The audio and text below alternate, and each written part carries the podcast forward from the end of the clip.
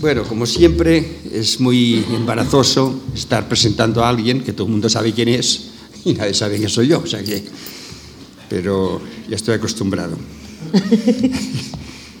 eh, esto es una, una, charla, yo espero que sea lo más improvisada posible, que con Cristina es fácil que sea una cosa rápida y amena, y en la cual Claro, como no hay preguntas de ustedes, pues yo no sé si algunas de las preguntas que ellos harían yo no las voy, no las hago.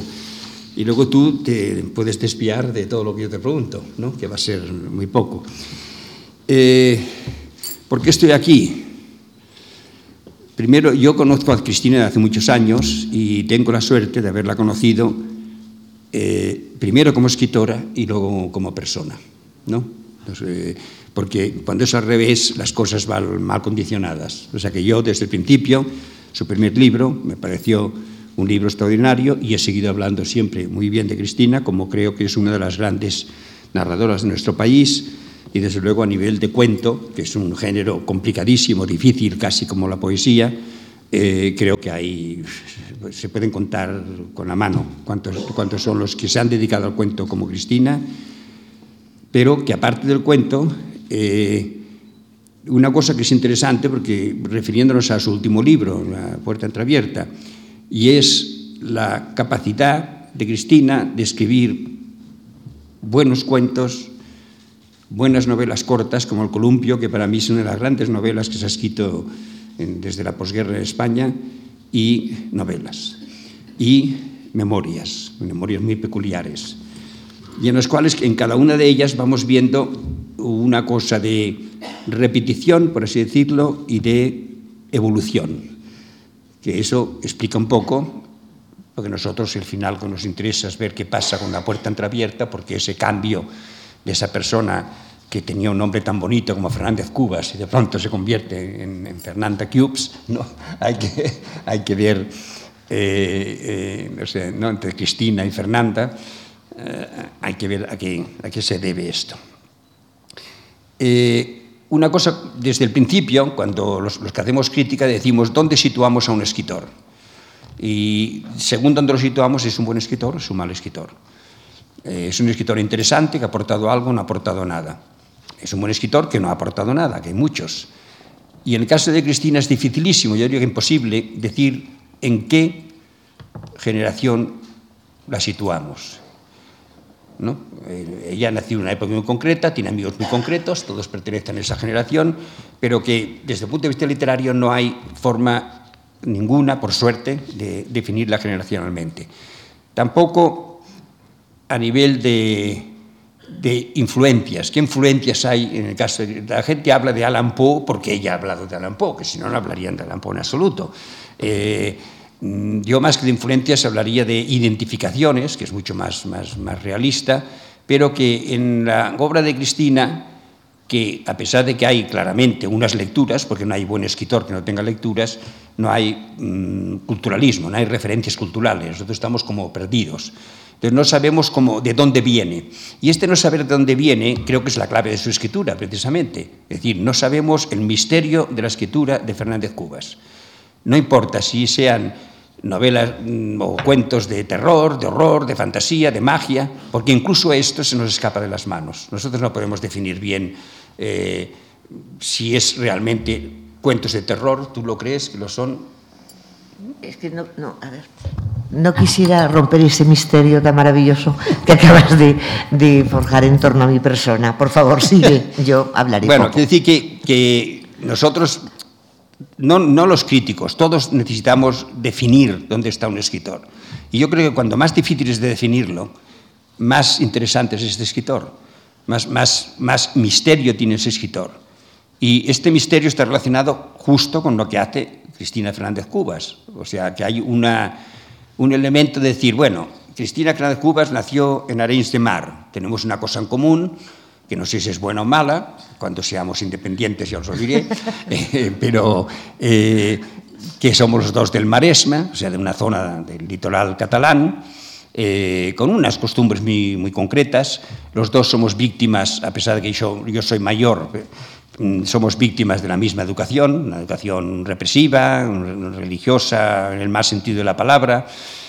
Eh, todo eso está en sus libros, ¿no? Todo eso hay una, una digamos, biografía que nosotros podemos trazar a lo largo de, Cristina. ¿eh? Podemos desde sus primeros cuentos del Maresma hasta mm, su libro de memorias, ¿no? que son los viajes, porque luego hay que ver, nosotros veremos cómo Cristina se va desplazando. Empieza en un mundo muy cerrado, que es uno de los temas obsesivos de ella, el mundo cerrado, el mundo, no, no ya de los baúles del mundo y que se vuelve a repetir en la puerta entreabierta. ¿eh? ¿Cómo romper este mundo cerrado en el que hemos nacido? Yo, claro, no sé muy bien la educación de Cristina, la puedo imaginar, porque yo he sufrido la misma, eh, pero que realmente era un mundo muy cerrado. Y este mundo, tanto a Cristina como a mí, si me puedo citar, nos ha llevado precisamente a salir de este mundo y a buscar otros mundos. Y una de las características de Cristina en el desarrollo de su obra es precisamente el tema del viaje, el tema del viaje que en su última obra mm, no es un viaje, pero estamos dentro de, 80 mundos, ¿eh? 80 mundos cortazarianos, porque luego ya hablaré de una cosa que a Cristina quizá no le guste, pero la identificación no influencia de, Cortázar con Cristina.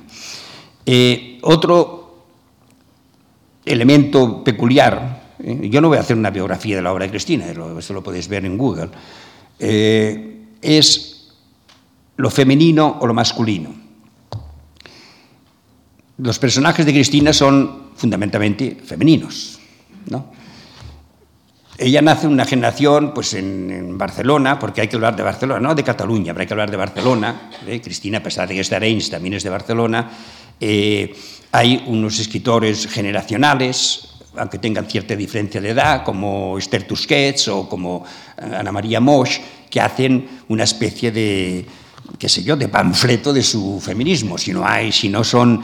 Cristina, uno de sus grandes méritos, y creo que es, es que no hay ninguna demagogia, ni política, ni cultural de ningún tipo, y está el mundo femenino, desde los niños hasta que crece en toda su obra. Y entonces es, es la forma más inteligente, creo yo, de y es única en este sentido. No hay, como digo, no hay, creo, ninguna escritora catalana que yo pueda mencionar en la que digas eh, su visión de lo femenino es su visión de su experiencia, ella como chica, como mujer, como niño, como mayor, de, lo que ha sido. Eh, otro elemento es cómo combinar la experiencia y la imaginación. Eh, en la obra de Cristina hay mucha experiencia, como he dicho antes, no es una obra, es una obra basada en su biografía, pero no es una obra autobiográfica. Nosotros no podemos descubrir la personalidad de Cristina, o sea, la trayectoria de Cristina Fernández Cubas a través de su escritura. Eh, descubrimos unos traumas, unos traumas que son obviamente autobiográficos. Una cosa interesante, por ejemplo, es que normalmente, por ejemplo, yo me acuso como primera víctima cuando yo hablo de mi maresma, allí me salen lágrimas viendo los barcos y las iglesias. Y, ¿no? En el caso de, Cristina, que, que está muy presente en su obra, no hay ninguna nostalgia. Una nostalgia. Y esto es una cosa muy nueva, porque nosotros en literatura tenemos una tendencia a la nostalgia patética. ¿No? La tendencia a pensar que nuestra vida, nuestras experiencias fueron únicas en el mundo. No, cuando nosotros leemos las experiencias de los cuentos y las novelas de Cristina Fernández Cubas, estamos leyendo nuestros miedos que hemos tenido ancestrales, y esta es la palabra. ¿eh? O sea, Cristina va a lo ancestral no va a la anécdota, al momento, a la experiencia. En sus obras no hay fechas, no hay, no, es simplemente el ir a lo más profundo de la inseguridad, de los miedos, del de, sentimiento de claustrofobia eh, de los seres humanos y de esta necesidad de romper con esta, con estas experiencias. Eh, naturalmente hay dos terrenos en Cristina, uno es el terreno de la infancia, eh, es curioso como, a pesar de que es de, la costa, del, mar, hay muchos pueblos misteriosos, aldeas que están en el interior, eh, ese elemento de lo casi desconocido o, trágico, eh, casi podría decir, que contrasta con la casa junto al mar, el veraneo, o sea, siempre hay como como extrañas contradicciones de una educación que no ha sido resuelta y que la resuelve a través de la escritura, en la cual tampoco está resuelta, porque yo creo que al final de cualquier de los libros de Cristina nosotros hemos sufrido con ella, nos hemos divertido mucho, creo que nos hemos divertido mucho, pero mm, ¿dónde está el mensaje? No, no, hay mensaje ninguno. ¿eh? Y esto, de nuevo, es nuevo en una cultura como la nuestra, donde eh, los mensajes eran, son fundamentales. ¿eh? Desde los años 40 en adelante no hay español que no tenga su, su mensaje. Naturalmente está el mundo del internado, el mundo de la crueldad infantil, eh, que esto lo hemos vivido todos, eh, los territorios prohibidos, y estos territorios prohibidos de la infancia que se proyectan en los territorios mmm, no prohibidos de la, de la madurez.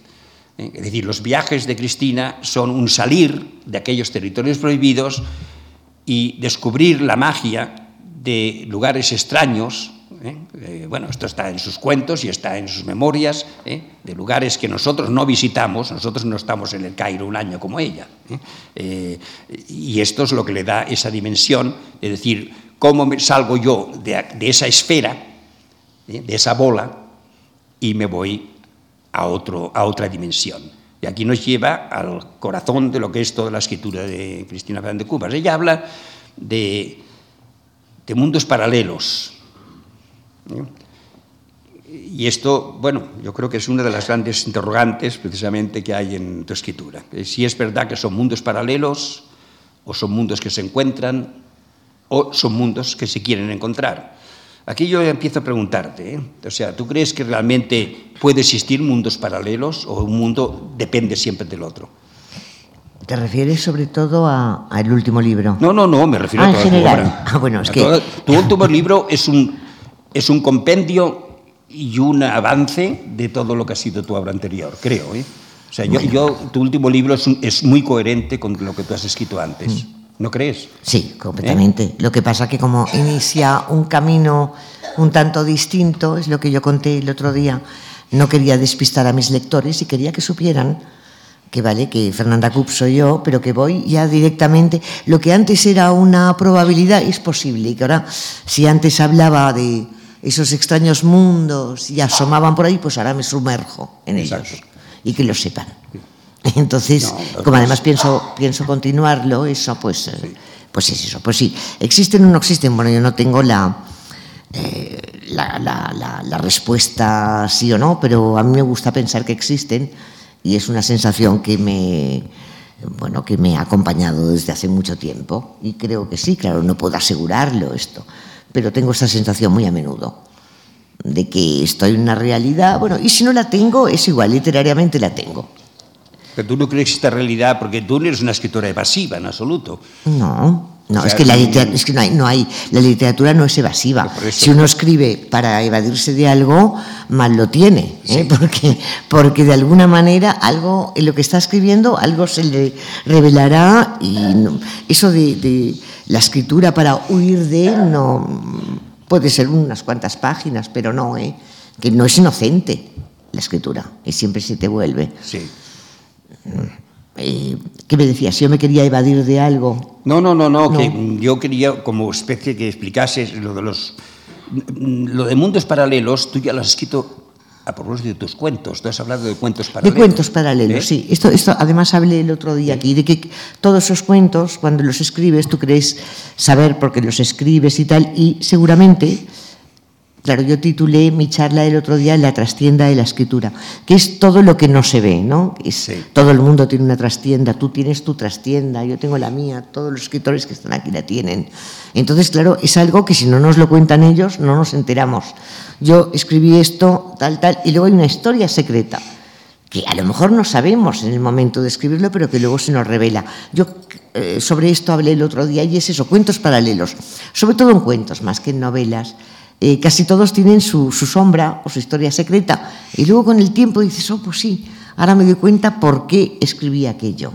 Yo me creía que escribía eso pues porque quería contar la vida de una gente que vive en el centro de África. No, lo hice porque, y es, digamos, el, eh, la historia secreta del cuento, el cuento paralelo que a veces es más interesante que el propio cuento, me parece a mí. Y A creo veces que no. ese cuento paralelo del que hablas tú Sí, no es más la concepción. Yo, por ejemplo, los escritores de bestsellers, eh, no, todos hay escritores de bestsellers, García Márquez, que no es así. Los escritores de bestsellers eh, pueden escribir sobre lo que sea, sobre lo que sea, porque no les afecta personalmente en absoluto. Ah, no, a mí- y a mí por lo tanto.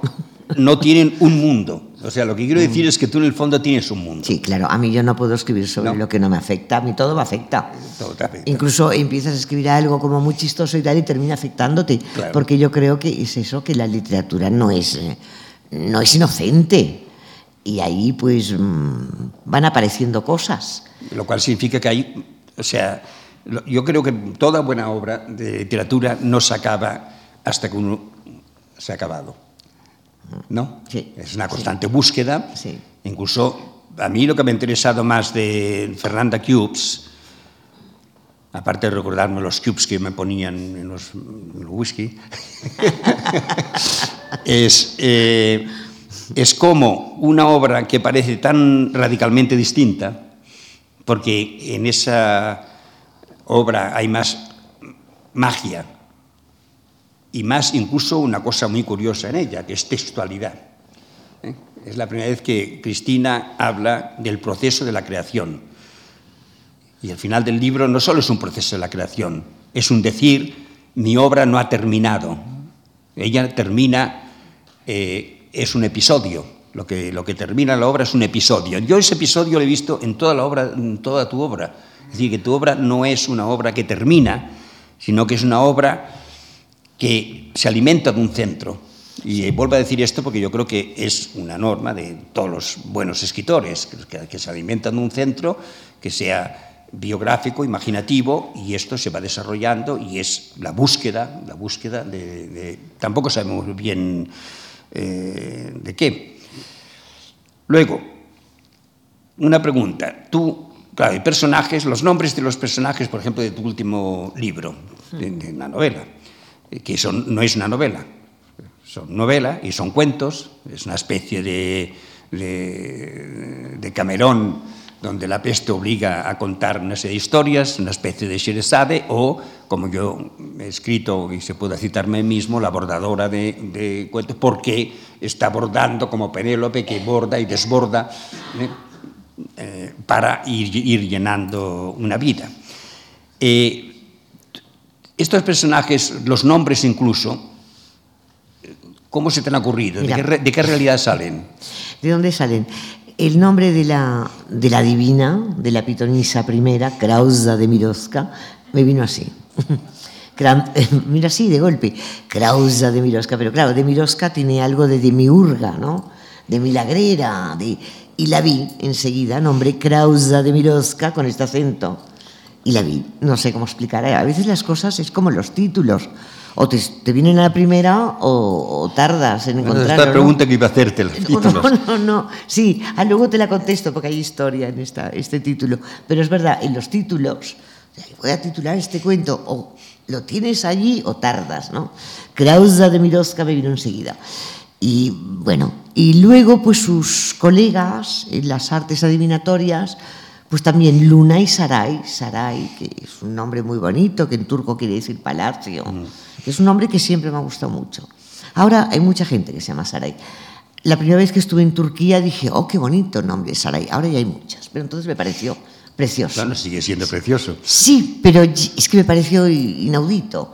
O sea, a, una edad ya avanzada me apetecía tener una hija para llamarle Sarai yeah. porque lo encontraba precioso. Yo he pensado un poco en la, en la curioso de, de, tu amigo Sergio Pitol, en la Divina Garza. Sí. Eh, que hay un personaje así medio brujeril. ¿Que se llama Sarai? No, no, no, no, no que, que, es como persona, ah, como persona media, media bruja. Lo que pasa en el caso de Pitol hay un caso, un elemento de sátira que tú no lo tienes, tú lo haces de... Yo leí la, la Divina Garza, eh, Garza uh, Domar a la Divina Garza, sí, se llama, ¿no? Sí. Hace muchos años me gustó mucho. Marieta. Claro, Marieta. no, te lo digo por Capeluz, sí. o sea, el, el apellido ah. de ella, o sea, hay toda una especie de, vamos a decirlo, extravagancia. Sí. ¿Eh? Extravagancia que es una cosa que se puede hablar de tu literatura. La literatura, si no es extravagante en cierto modo, no llega a ningún nivel más que al nivel superficial. ¿no? Cuando tú llegas a otro nivel, hasta los nombres de los personajes se convierten... Bueno, es que esta, tenía que llamarse de una manera rara Krausa porque No, claro, es sí. una gran pitonisa de paso Sí, por la no sería ciudad. pitonisa. No, claro. Y no, y las amigas son más sensatas que Krausa. Y bueno, tú fíjate que la periodista se llama Isa, que fue lo primero que me salió. Sí, sí. Isa, y, y sí lo conservé. Que, que es un nombre de periodista, claro. Bueno, Pues no sé más- si es nombre de Bueno, comparado con el... Como comparado de con Miroska, la la pitonisa. grande Miroska, además, ¿no? Comparado claro. con la pitonisa. Sí, eh, Isa, un nombre muy corto y, y luego me di cuenta que no lo iba a cambiar porque, claro, Isa hay momentos en que hay un reflejo en el espejo que es así. Y por eso te ocurrió lo del periodismo, porque tú hace años que no te Sí. dedicas al periodismo, ¿no? Se me ocurrió lo- esa historia de, bueno, el punto de arranque es una periodista que se llama Isa, como hemos dicho, que de muy mal humor va de mala gana, va a- al consultorio de esta pitonisa, de Paz Gran Pitonisa, la grande Mirovska, de paso por la ciudad, pues porque el redactor jefe, que es un ser bastante siniestro, en lo poco que se habla de él, eh, creo que volverá a salir este señor en mis próximos. Merece salir. Sí. Eh, pues la envía a, a fingirse eh, una consultante que quiere saber su futuro y tal. En realidad es como que es- escribir unas cuartillas sobre la magia. En realidad este redactor jefe no cae bien a nadie, quiere sacarse a la gente de encima. Ella está de muy mal humor y va allí al consultorio este y de repente Krausa de Miroska habla con un acento muy extraño y tal. Pero de repente lo que ocurre, dice, a ver, dice todo el rato Krausa, hay una bola de cristal, pero no tiene el día y no ve nada. La vidente no ve nada. A ver todo el rato y la otra ya cansadísima, a ver si ve de una vez. Y al final, pues sí que ve, pero ve cosas que no quiero revelar, aunque, aunque se ha dicho en algunas, alguno, algunas críticas, algunas entrevistas, pero no lo quiero revelar. Y entonces ve cosas, y, o sea, digamos que en aquel consultorio se produce una transformación. Y la primera sorprendida, que esto es lo grave, es la propia eh, pitonisa, la maga. O sea, que tiene, a lo mejor tiene poderes que no controla, o a lo mejor todo pasa, y ahí voy al título, que la vida no es más que, que tenemos en este mundo en el que habitamos una puerta entreabierta por la que a veces nos cuelan corrientes que no podemos controlar. Tú desde el principio de la novela ya hablas de la cortina de agua, o sea, Sí. hacia la página 20 ya mm, haces una referencia a esta especie Sí, de... pero esto lo hago porque lo de las cascadas es un recuerdo infantil. Eh, bueno, Sí. infantil yo nunca. eh, bueno, infantil de las películas, no, no sé si te acuerdas, estas películas. de- Niágara y cosas así. No, Niágara no, antes. De, de caballeros y, y damas y tal, que de repente huyen, perseguidos por los malos, ven una catarata enorme, una cascada, se meten dentro y la cascada hace como una Sí, guarida, como sí. una cueva. Y ahí están y los malos se despistan y, y se van. Bueno, pues esta historia tiene mucho que ver con lo que esta especie de guarida eh, tiene que ver, de espacio en el que estás a salvo. Y yo nunca, eh, y además lo digo que de pequeña, en un pueblo, que además es verdad, en un pueblo de veraneo en la montaña, todos, yo era muy pequeña y eran mayores en el grupo, y todos decían, o casi todos, que habían entrado dentro de la cascada. Y yo como era pequeña no entré, y no sé si las cosas que contaban eran verdad, seguro que no. Pero me quedó esta esta cosa de lo que hay dentro de la cascada y bueno, como escribir pues eh, es terapéutico, pues digamos ahora he entrado sí. en la cascada de mayor. Y tú ves, porque, bueno, en tu obra hay un tema central que es el miedo. Pues sí, sí. El miedo que es el que crea la imaginación. eh, la palabra fantástica a mí no me gusta, pero bueno, que crea una especie de, de otra dimensión de, de las cosas, que claro, luego te levantas al día siguiente y dices yo porque tenía ese miedo. pero- Pero aquí no hay ese miedo real, es el miedo que creo que hemos pasado todos, eh, bueno, todo el mundo y, y los que nacimos en, en cierta época de la historia de España, pues ya el miedo lo teníamos metido en el alma. Eh, hay también un miedo de, de escritura, por ejemplo, Frankenstein. ¿A ti no te crees que hay un Frankenstein aquí que de pronto le sale mal el experimento? Bueno, está citado en No, el por libro. eso. Claro, sí, sí. ¿No? Es que a mí Frankenstein eh, es un libro maravilloso. Yo nunca olvidaré la lectura. Cuando un libro me ha impresionado mucho, generalmente recuerdo no solo el libro, sino el lugar donde lo leí. El año no, porque yo para fechas soy muy mala, pero eh, las circunstancias, con quién estaba, dónde era, todo esto lo recuerdo. Entonces realmente pues es que lo además yo cuando leí Frankenstein había visto ya montones de películas que no le han hecho le han hecho un flaco servicio a Frankenstein, porque esa historia del el joven médico que lo que quiere es un compañero, hacerse un compañero porque está muy solo y de repente, claro, lo hace un poco más grande porque le es más fácil y todo y le sale pues algo enorme y buena persona. Pobrecito, si es encantador. No, bueno, buscando a su padre. No, entonces, claro, a mí me... Y aquí hay un momento que está citado aposta, claro, porque eh, en el fondo mm, Isa pues comprende que Krausa de Miroska, con el, eh, la transformación a la que ha sido sometida, de alguna manera es su madre. Eh, y hay esa especie de cordón umbilical que, bueno, en fin. Sí, pero Frankenstein para mí es Mm, es un libro de referencia. Sí. Pasa que a veces lo he puesto así, con... Claro, cuando tú has dicho antes que no hay referencias culturales y lo mío es verdad. No, odio, la, odio referencias culturales. Pero lo que sí hay es que de vez en cuando rescato personajes eh, que me hayan gustado mucho. No hace falta decir el autor. En este libro rescato Frankenstein, hay una cita, La Mosca, la primera versión de La Mosca. Sí. La película... Ah, cuando la mosca es un, ese experimento de intercambiar, un, se pone en un lugar un señor y en el otro una mosca, entonces sale mal también. Sí, sí. Claro, es que estos experimentos salen mal, que es lo interesante. Y cuando salen bien, pues nada. Y entonces hay un momento en esa película antigua que es un, bueno, nada, es como un insecto pequeñísimo, con cara de hombre, y que dice, socorro, con una voz de mosca, claro. Y eso lo tengo grabado yo. Y claro, como aquí de alguna manera, pues de una forma más festiva, ¿no? Pues lo saco también, porque esa película me, me, me quedó grabada. Y, y, y si hablo de... Claro, hay una referencia que a mucha gente le ha parecido obvia, a mí me ha parecido más anecdótica, que es la de mm, Alicia en el País de las Maravillas. Bueno, mira, hay cosas que, forman parte de nuestro bagaje cultural. Pero yo no creo que tú no, no, tenga nada que ver. No, es que yo creo que no. pero, porque alguno ha mencionado, porque eso que se vuelve pequeñito es una persona que se queda atrapada en una esfera y se siente pequeño como todos los que teníamos miedo de pequeños. Claro, Nos sentimos pequeñitos, una especie de fetitos, ¿no? llamando a mamá. Pero no hay que olvidar que existe, o sea, que, claro. todas estas cosas ya forman parte del bagaje cultural. Por ejemplo, lo que sí hay una, bueno, y además se dice también una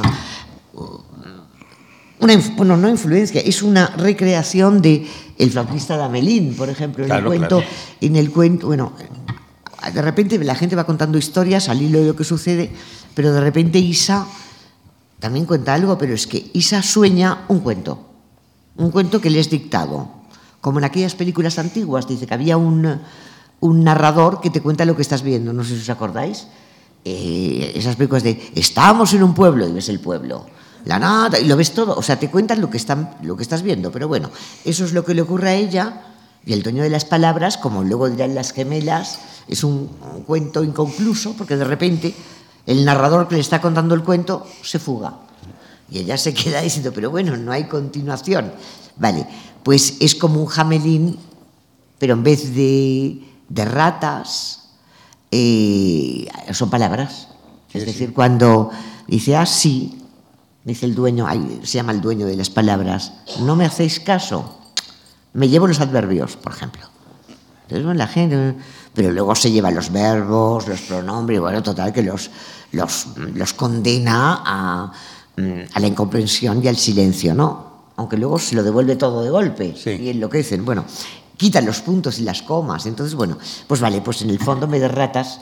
Claro, evidentemente está Jamelín ahí, ¿vale? Es que yo creo que ya y todos estos cuentos de nuestra infancia forman parte de nuestro bagaje cultural. Ya no es que de hacer un homenaje a... Es que están allí. No, no, están allí. Están allí, todos. Ahora, tú hablas de la palabra, que es sí. curioso porque en este libro, que estamos, volvemos otra vez a la puerta entreabierta, porque la, hablamos de eso porque es la culminación de toda una trayectoria y al mismo tiempo una sorpresa tremenda encontrar a Cristina más en el aspecto fantástico mágico que, que, en el aspecto del miedo, porque hay un miedo, pero es, no, es el, no es lo es fundamental. un miedo gustoso, como no es el, no, sí, tú, sí, es un miedo sí. gustoso. ¿eh? Eh, Pero el lenguaje aquí tiene una importancia tremenda. Aparte de la experiencia de Cristina, que es una adicta a los crucigramas, ¿eh? Eh, si Cristina no ha escrito más novelas o más libros es porque estoy todo el rato haciendo crucigramas. Es una enfermedad eh, que no se cura, eso ya. Pero que aquí tú la, la expresas en, tu libro, mm, pero no haces, no haces la experiencia, yo me gustan los crucigramas, y tú le das un significado al lenguaje. Pero esto no es, es nuevo en tu obra, ¿no?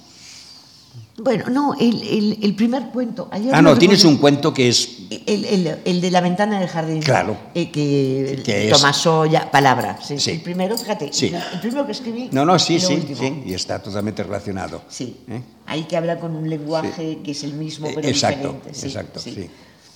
No, la palabra a mí siempre, lo que pasa que de una forma tan clara, el primero y, y la, la, la ventana y la puerta pero siempre, por ejemplo, en tanto Luna y Violeta como en muchos, siempre he rendido tributo y, y, he explicado mi admiración por los narradores orales, esto siempre lo he hecho, sí.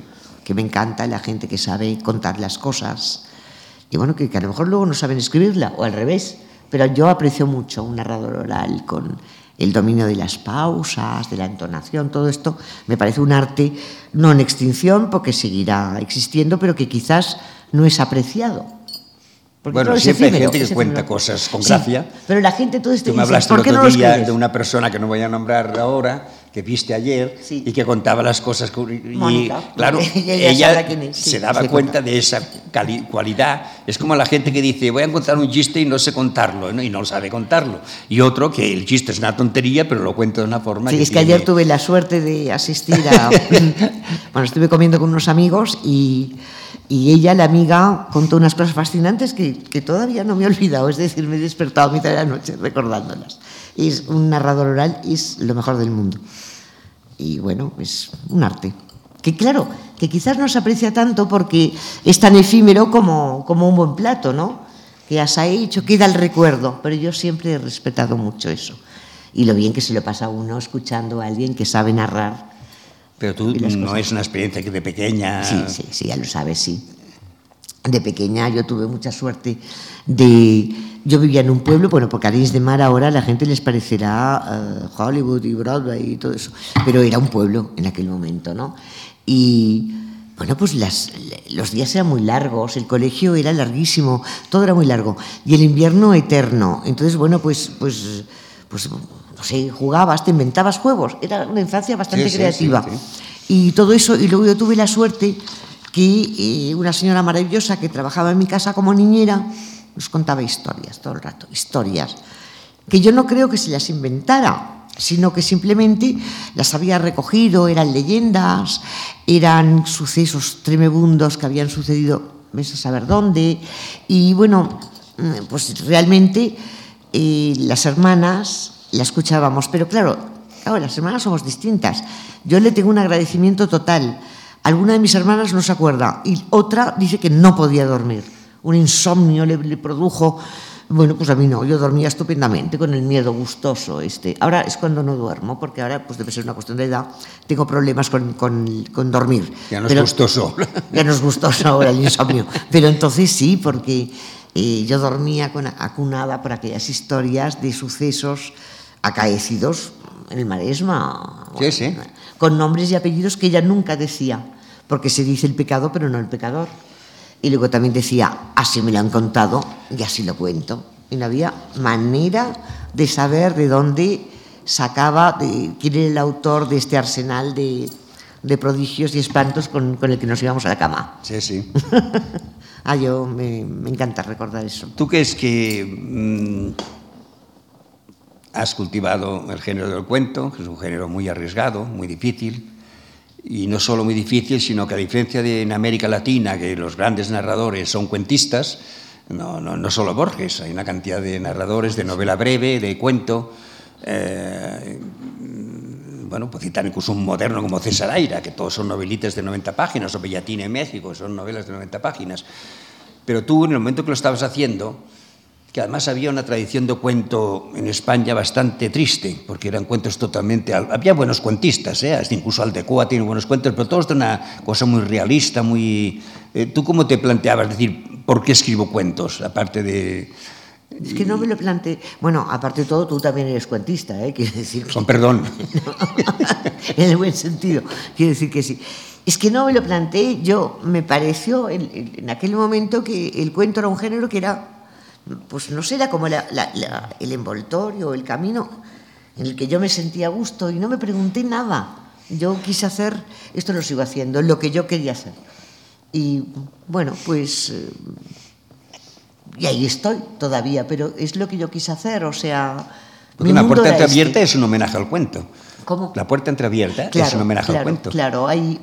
mejor dicho, es un homenaje a como dentro de una novela se puede al mismo tiempo hacer cuentos, porque es una pues novela. Sí, sí, pero llena de cuentos. Pero llena de cuentos. Y que el hilo narrativo son los distintos cuentos, que como dices tú, unos inacabados, que te dejan insatisfecho, otros... Pero las narraciones del principio son reales, o sea, toda la historia de lo que van contando ahí de las hermanas Fox, por ejemplo, que eran las inventoras del, del, del periodismo, del espiritismo moderno, sabían, eran unas hermanitas muy 15 años, así, una 15, otra 13, que muy, muy desgraciaditas, muy solas en su casa de Hydesville. Entonces aprendieron a mover los huesecitos de los pies, como un juego, de una manera muy rara.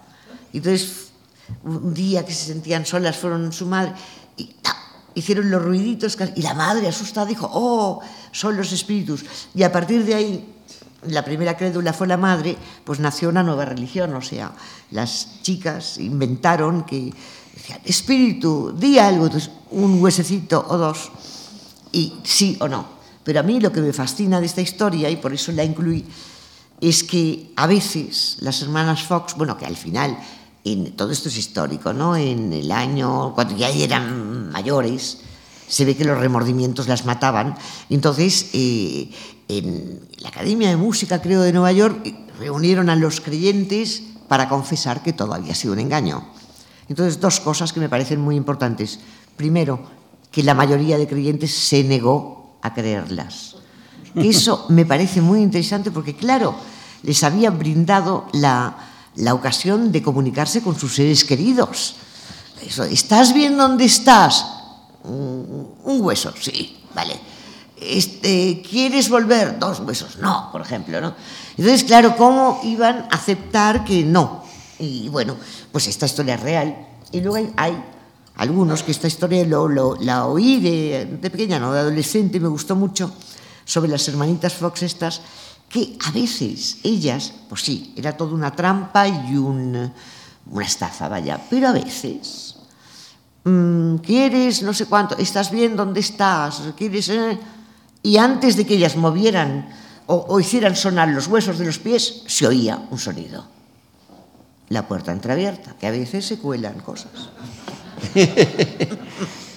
yo, yo mencioné en uno de mis fantásticos artículos Eh, digo en broma, como es lógico. Eh, Son muy buenos. La relación con Cortázar, que, bueno, no es necesario que tú hayas leído Cortázar, pero es curioso porque Cortázar tiene un tema obsesivo, que es el de las puertas entreabiertas, de la pecera, por ejemplo. En... Esto lo citaste en La Vanguardia. Sí. Yo, claro, naturalmente conozco a Cortázar. No conozco lo que citaste, pero lo tengo allí para conocerlo, porque, claro, si tú has visto una relación, pues me interesa mucho verlo. Claro, naturalmente conozco a Cortázar, pero esto en concreto, que ahora no recuerdo el nombre, era un nombre raro. Bueno, uno es Ajolotel, sí. Exacto, yo no lo recuerdo. El Ajolotel es oh, curioso porque, claro, en su novela está metida en una esfera, que no te he preguntado por qué unos personajes prefieren que se llame esfera y otros bola.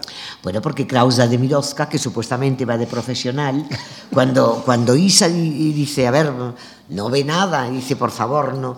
Bueno, y de repente la mira y dice, es usted está usted muy delgada y tirando bajita. Y dice, bueno, vale, pero es que esto me ve usted, porque no, no deja que lo diga la bola? Está ya furiosa. Y Krausa dice, la esfera. porque, bueno, pues supongo que los... No, no supongo, no, lo sé. Los profesionales de este asunto le llaman esfera. Claro. Solo los que no sabemos, Ah, digamos, pero la bola llamamos mágica, lo sí. que sea, sí, sí. En, en tu último libro, que es La puerta entreabierta, que yo creo que hay dos elementos. Uno, bueno, es un elemento que quizá no, no debería tocarlo mucho aquí, pero Cristina tuvo la muerte de su marido, que fue un traumatizante, le parali- la paralizó durante mucho tiempo. Un caso parecido a la de María Matute, ¿no? que también estuvo muchos años sin... No creo que fuese la única razón, pero fue una razón de, de parálisis de- de escritura. Y aquí de pronto esa esfera, que significa, porque claro, es que significa tantas cosas esta esfera, es que es un libro que yo la primera vez que lo leí me quedé muy desconcertado. ¿eh? Desconcertado, porque digo, aquí hay mucha Cristina, pero no es la Cristina que yo conozco.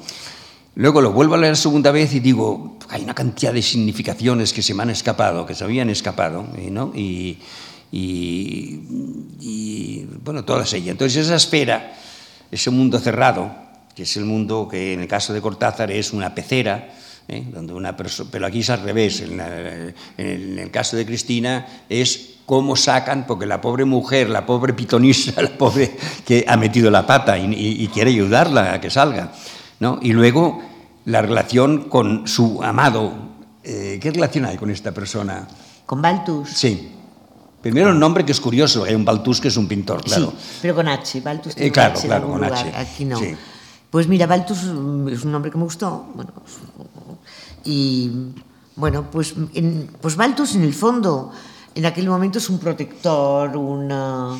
Sí, y además tengo que decir que tengo amigas que se han enamorado de Baltus, que me han dicho, oh, qué estupendo, quiero a Baltus. Me han dicho. No, es uno de los personajes más... eh, porque la relación es muy curiosa, ¿no? Sí, sí, pero bueno, vamos a ver, la ha visto así disminuida y tal. Y cuando la ve así, es que la ve a su tamaño real, le gustará o no.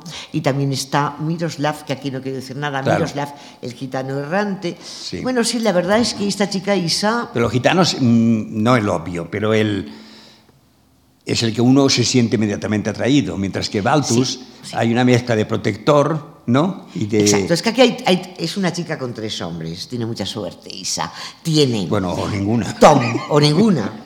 Tiene a Tom, al que no vemos, Exacto. pero que, del que se habla, que es el, el eh, chico más guapo de la redacción y tal, tal y cual.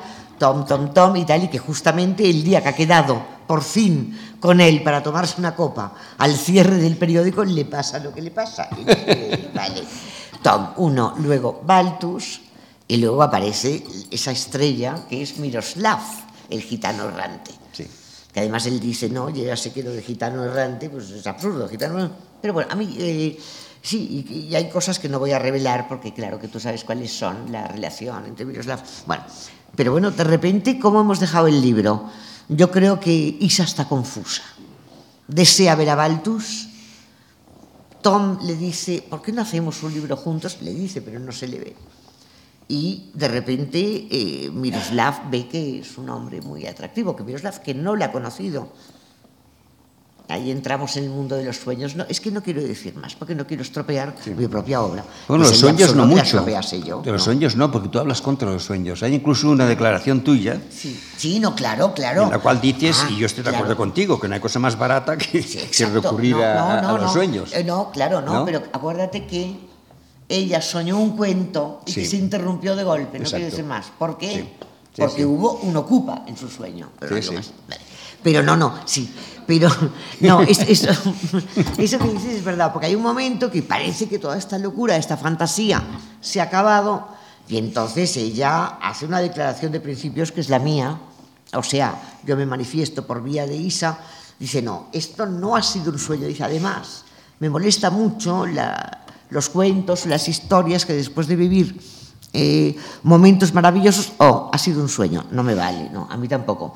Y tampoco me vale aquella otra de que tú has estado en un espacio Sí, no sé sí. dónde y que al llegar todo está igual.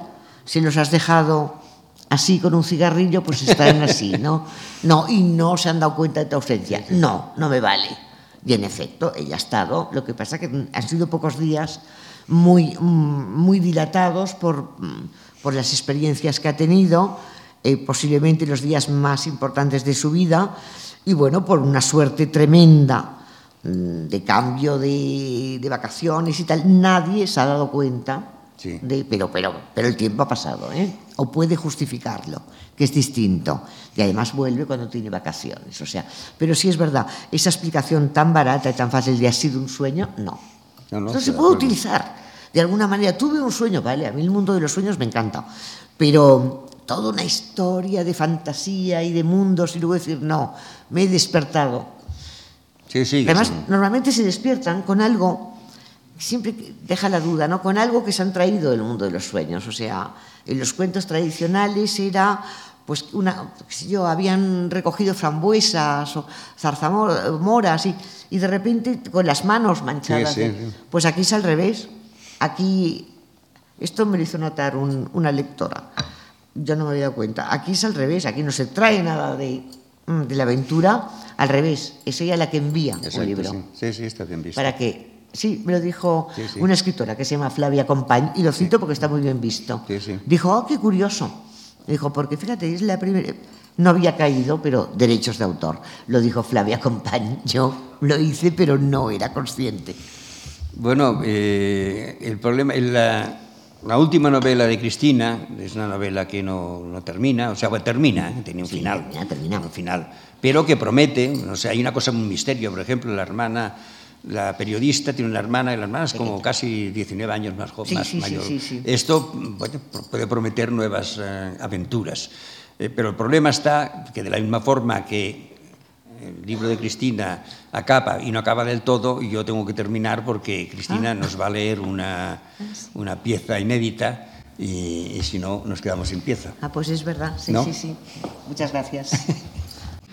Me había olvidado completamente de la pieza inédita, pero que tengo aquí. Bueno, es inédita, pero ha sido leída alguna vez. Una vez la leí yo en Barcelona. Tú también leíste un cuento. Eh, éramos muchísimos los que leímos cuentos. Y, y todos abreviamos Nadie un poco. escuchaba al otro. no, porque estaba pendiente del suyo. No, yo recuerdo perfectamente el tuyo, o sea que... No, lo sé que porque Marcé estaba muy impaciente Sí, sí, de que sí, los sí. demás escribiesen también. Sí, sí, sí, sí, sí. Bueno, pues fue esto. Y luego después yo tuve la suerte de que, eh, bueno, no ha sido publicado, pero a raíz de esta lectura se lo propusieron a una actriz con mayúsculas, que es Montserrat Carulla. Yo en Cataluña es conocidísima, yo creo que en toda España, porque es buenísima. Sí, sí. Y parece que lo leyó en Madrid, en Casa Forum, no sé dónde. Supongo que lo leyó maravillosamente, no pretendo compararme. Bueno, entonces lo que pasa que yo voy a abreviar, voy a leer cuatro páginas, pero son diálogos, pero voy a abreviar porque si no sería largo. Y voy a decir situación. Por cierto, este cuento mm, que aparecerá en mi próximo libro de cuentos, lo escribí hace un tiempo y lo reservé. Cuando salió Parientes Pobres del Diablo, no me cuadraba meterlo allí, lo guardé en todos los cuentos, no lo incluí porque era un cuento inédito. Y eh, bueno, pues lo guardo para mi próximo. Se llama Hablar con viejas, y situación, porque me salto así una página y media. Situación. Ah, era antes de que se sucedieran estos desahucios tan tremendos que están ocurriendo, pero desahucios han habido siempre.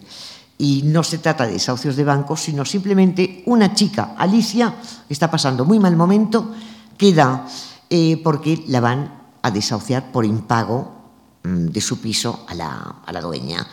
Ha quedado en un bar de Barcelona que se llama Bar París, ha citado a un amigo suyo, Andrés, que hace años que no ve, pero recuerda que a Andrés le gustaba a ella, se ha puesto sus tejanos más ceñidos, se ha abierto la blusa de seda de una forma, mm, pues bueno, muy estudiada, eh, la llamado por teléfono, ha dicho que damos ahí, vale muy bien, llega allí, pide un whisky, lo espera, piensa decirle, oye, me han, me han amenazado con un lanzamiento, déjame dinero, ¿estás segura de que Andrés, que siempre estuvo medio enamorado de ella, se lo va a dar?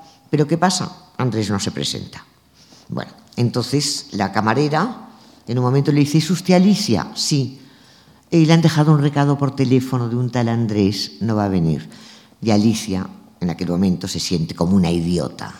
Sale, ha pagado 4,50 por el whisky, tenía 10 euros, le quedan eh, 5,60, 4, 5, no sé cuánto le queda, muy poco, es todo su capital. Andrés era su última oportunidad, cruza la calle, París, se queda en una alpargatería que existe de verdad, mirándose en el espejo, sintiéndose idiota, sobre todo pensando que esto le ocurre por mema, por haber pensado en una serie de televisión que decía que luego cambiaron al responsable, no se la dieron, por haber creído a la dueña de la casa, Alicia, no te preocupes, todos hemos sido jóvenes, y luego por haberle soltado al Rottweiler del administrador, total, que al día siguiente la desahucian.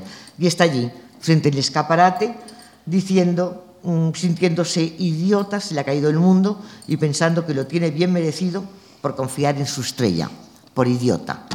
Y este cuento que se llama Hablar con viejas, en aquel momento aparece una vieja. ¿Puede ayudarme? oyó de pronto. Se volvió disgustada y vio a una vieja. Vestía un traje floreado y le sonreía. No le pareció que necesitara dinero. Soy diabética y a veces no distingo los colores. El semáforo, ¿está en verde o en rojo? En verde, dijo Alicia. Ayuda, pensó, ayuda. Aquella pobre mujer también necesitaba ayuda. Cruce conmigo, añadió, y le ofreció el brazo. La vieja volvió a sonreír. Qué amable eres, niña. Yo vivo aquí mismo, ¿sabes? Se encontraba de nuevo frente al París, pero la vieja no le había soltado del brazo. Avanzaron unos cuantos metros. Gracias, muchas gracias. Esta es mi casa. Alicia se sintió algo mejor. ¿La buena obra? Por unos segundos había llegado a olvidarse de sus problemas. Miró la casa. Una portería del ensanche que conoció tiempos mejores. La vieja por lo menos tenía casa.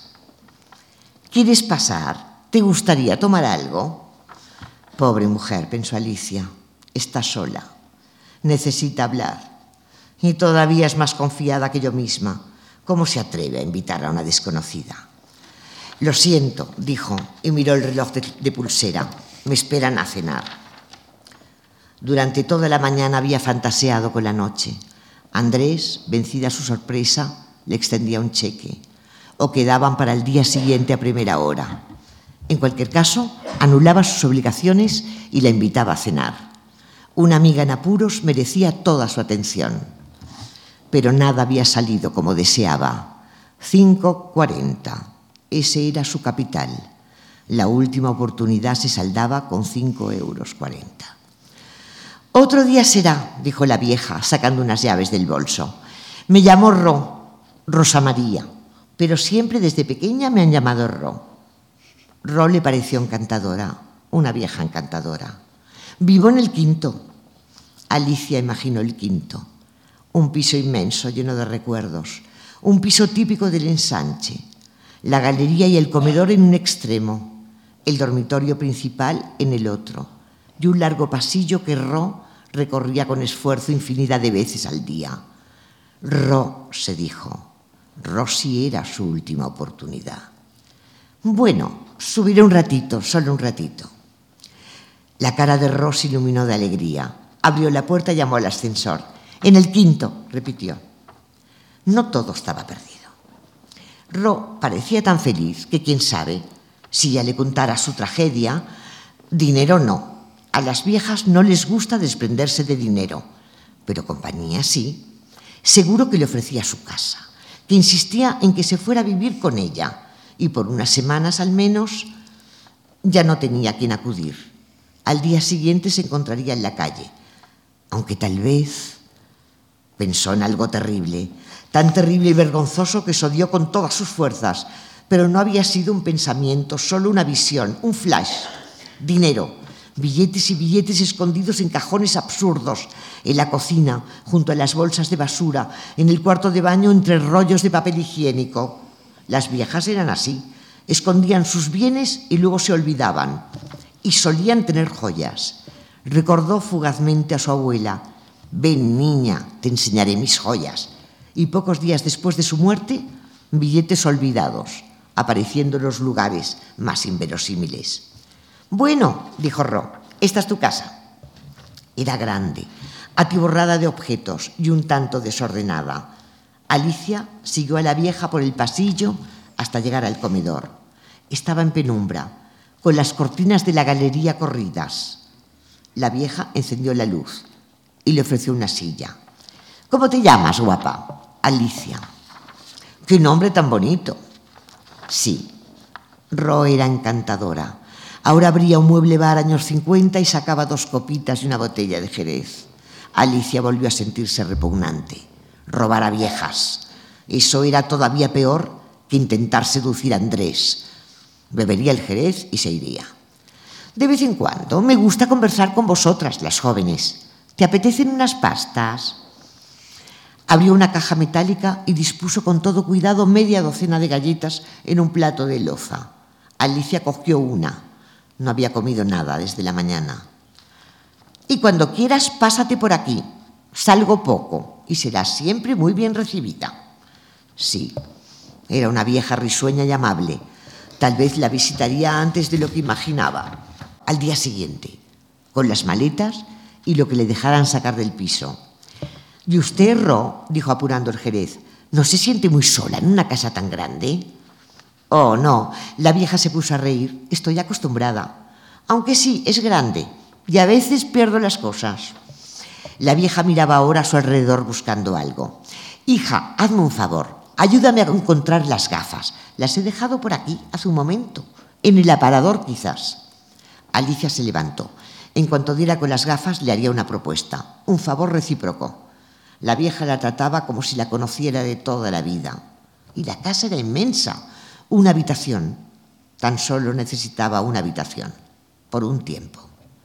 Aquí están, dijo. Y de pronto, con las gafas aún en la mano, se quedó perpleja. En el aparador, junto a las fotografías amarillentas, cajitas de plata y flores de porcelana, acababa de distinguir un cuenco de madera, una ensaladera en la que se leía Recuerdo de Mallorca, y en su interior rosarios, pulseras, botones, chucherías, un montón de viejas monedas de dos reales y estaría soñando unos cuantos billetes de 500 euros. Gracias de nuevo, otra galletita. 500 euros. Los billetes de 500 euros no circulaban demasiado. Tal vez la vieja no conociera su valor o lo hubiera olvidado. Lo cierto es que los tenía ahí, en el cuenco de madera, mezclados con baratijas, rosarios, monedas inservibles. Por lo menos habría cinco o seis, tal vez más. Seis por quinientos, prácticamente lo que debía. Esa sí era su última oportunidad. Mañana, antes de que la sacaran de su casa, ella pagaría. Y no se trataría de un robo, solo de un préstamo. En cuanto pudiera, le devolvería hasta el último céntimo. Iría pagándole a plazos, dejando el dinero en el buzón, en un sobre, sin remite ni firma, porque no volvería a ver a la vieja, aunque Alicia, dijo Ro, ¿te encuentras bien? Alicia. Había cometido el error de dar su nombre. Eso probaba que no tenía intención de robar, pero era dejar una pista. Recordó a la camarera del bar París. ¿Es usted Alicia? Una vieja que acusaba a una tal Alicia y una camarera que recordaba haber transmitido un mensaje a una mujer llamada Alicia. El imbécil de Andrés no solo la dejaba plantada, sino que la identificaba en los ojos del barrio. Sí, Ro, no es nada. Fumo demasiado y a veces te daré caramelos de regaliz. Son buenos para los bronquios. La vieja desapareció por el pasillo. Alicia respiró hondo. No sería un robo, se repitió, solo un préstamo. Nadie la había visto subir. La casa no tenía portera, ni se habían cruzado con ningún vecino. Y además, ¿quién creería la vieja? billetes de 500 euros en el lugar más visible del comedor. Lo más probable es que ni siquiera lo recordara. No decía que perdía continuamente las cosas. Ro olvidaría su nombre de la misma forma que había olvidado una pequeña fortuna en un cuenco. Tenía que decidirse. Ahora. Se levantó, cogió los billetes. Siete. Estaba salvada y los guardó en el bolsillo. No le dio tiempo a volver a la silla. Le había parecido oír los pasos de la vieja y se agachó. Fingió un problema con el tacón de sus zapatos. En el suelo vio una muñeca rota y un osito al que le faltaban los ojos. No los encuentro, dijo la vieja, y estoy segura de que ayer compré una bolsa en la farmacia. Alicia le mostró el osito. ¿Tiene nietos? preguntó. Su voz había sonado clara, natural, como si no tuviera nada que ocultar. No, dijo la vieja. Mi hijo no me ha dado nietos. Un hijo. ¿Sabría el hijo que su madre tenía su pequeña fortuna olvidada en un cuenco? ¿Que invitaba a gallitas y jerez a la primera desconocida? ¿Y su hijo viene a verla a menudo? Era una despedida, una cortesía. Alicia acababa de coger el bolso y se disponía a dejar la casa. Lo que menos le podía importar en aquel momento era si su hijo cumplía con sus deberes de hijo. No, dijo Ro, venir no viene. ¿Por qué tendría que venir? No le vio la expresión. La vieja le había dado la espalda y agarraba el extremo de las cortinas que separaban el comedor de la galería. Mi hijo vive aquí, conmigo. Todo sucedió en un abrir y cerrar de ojos descorrió enérgicamente las cortinas y el tintineo de las anillas se confundió con sus últimas palabras. Aquí, conmigo. A Alicia se le nubló la vista. ¿Qué era aquello? Tuvo que apoyarse en el respaldo de una silla para no caer. Te presento a Alicia, oyó. Un hombretón deforme, agarrado a unos barrotes, la miraba con la boca babeante. Era un monstruo, una bestia, un gigante. Tenía la cabeza bombada, los ojos sin expresión, el rostro lleno de pústulas. El bolso fue lo primero en estrellarse contra el suelo. Enseguida le siguió el cuerpo de Alicia. Lo último que recordaría el día siguiente sería la voz de Ron. Trátala con cuidado, hijo. Las muñecas de carne son muy delicadas. Pero pero no podía ser cierto. No era cierto. No había sido más que una terrible pesadilla, el peor sueño de toda su vida. Alicia se encontraba en la cama, con los ojos aún cerrados, y oía el forcejeo de una llave contra la cerradura. Ni siquiera se han molestado en llamar, murmuró. Bien, que me expulsen. Bendito desahucio. Todo mejor que... De pronto sintió el contacto de una mano áspera y peluda y despertó de golpe. Era de día, pero no estaba en su cuarto, entre las sábanas de la cama, sino echada en un jergón en el interior de una jaula inmensa. Ro acababa de abrir la puerta y depositaba una bandeja en el suelo. Ni siquiera la miró. Me voy a la parroquia, hijo. Salió de la galería enrejada y cerró el candado. Y a ver cuánto te dura. Cada día está más difícil encontrar a alguien y las chicas de hoy saben latín. No les gusta hablar con viejas. Antes de que corrieran las cortinas, Alicia alcanzó a ver sobre el aparador el cuenco de madera. Ahí estaban los billetes de 500 euros, los rosarios, los botones, el montón de moneda de dos reales, su reloj de pulsera. No quiso ver más. Cerró los ojos. Sintió un aliento fétido muy cerca de su boca y deseó morir pero ya el hombretón la había alzado en el aire y la mecía, como a un bebé, como a una muñeca querida. Ya está.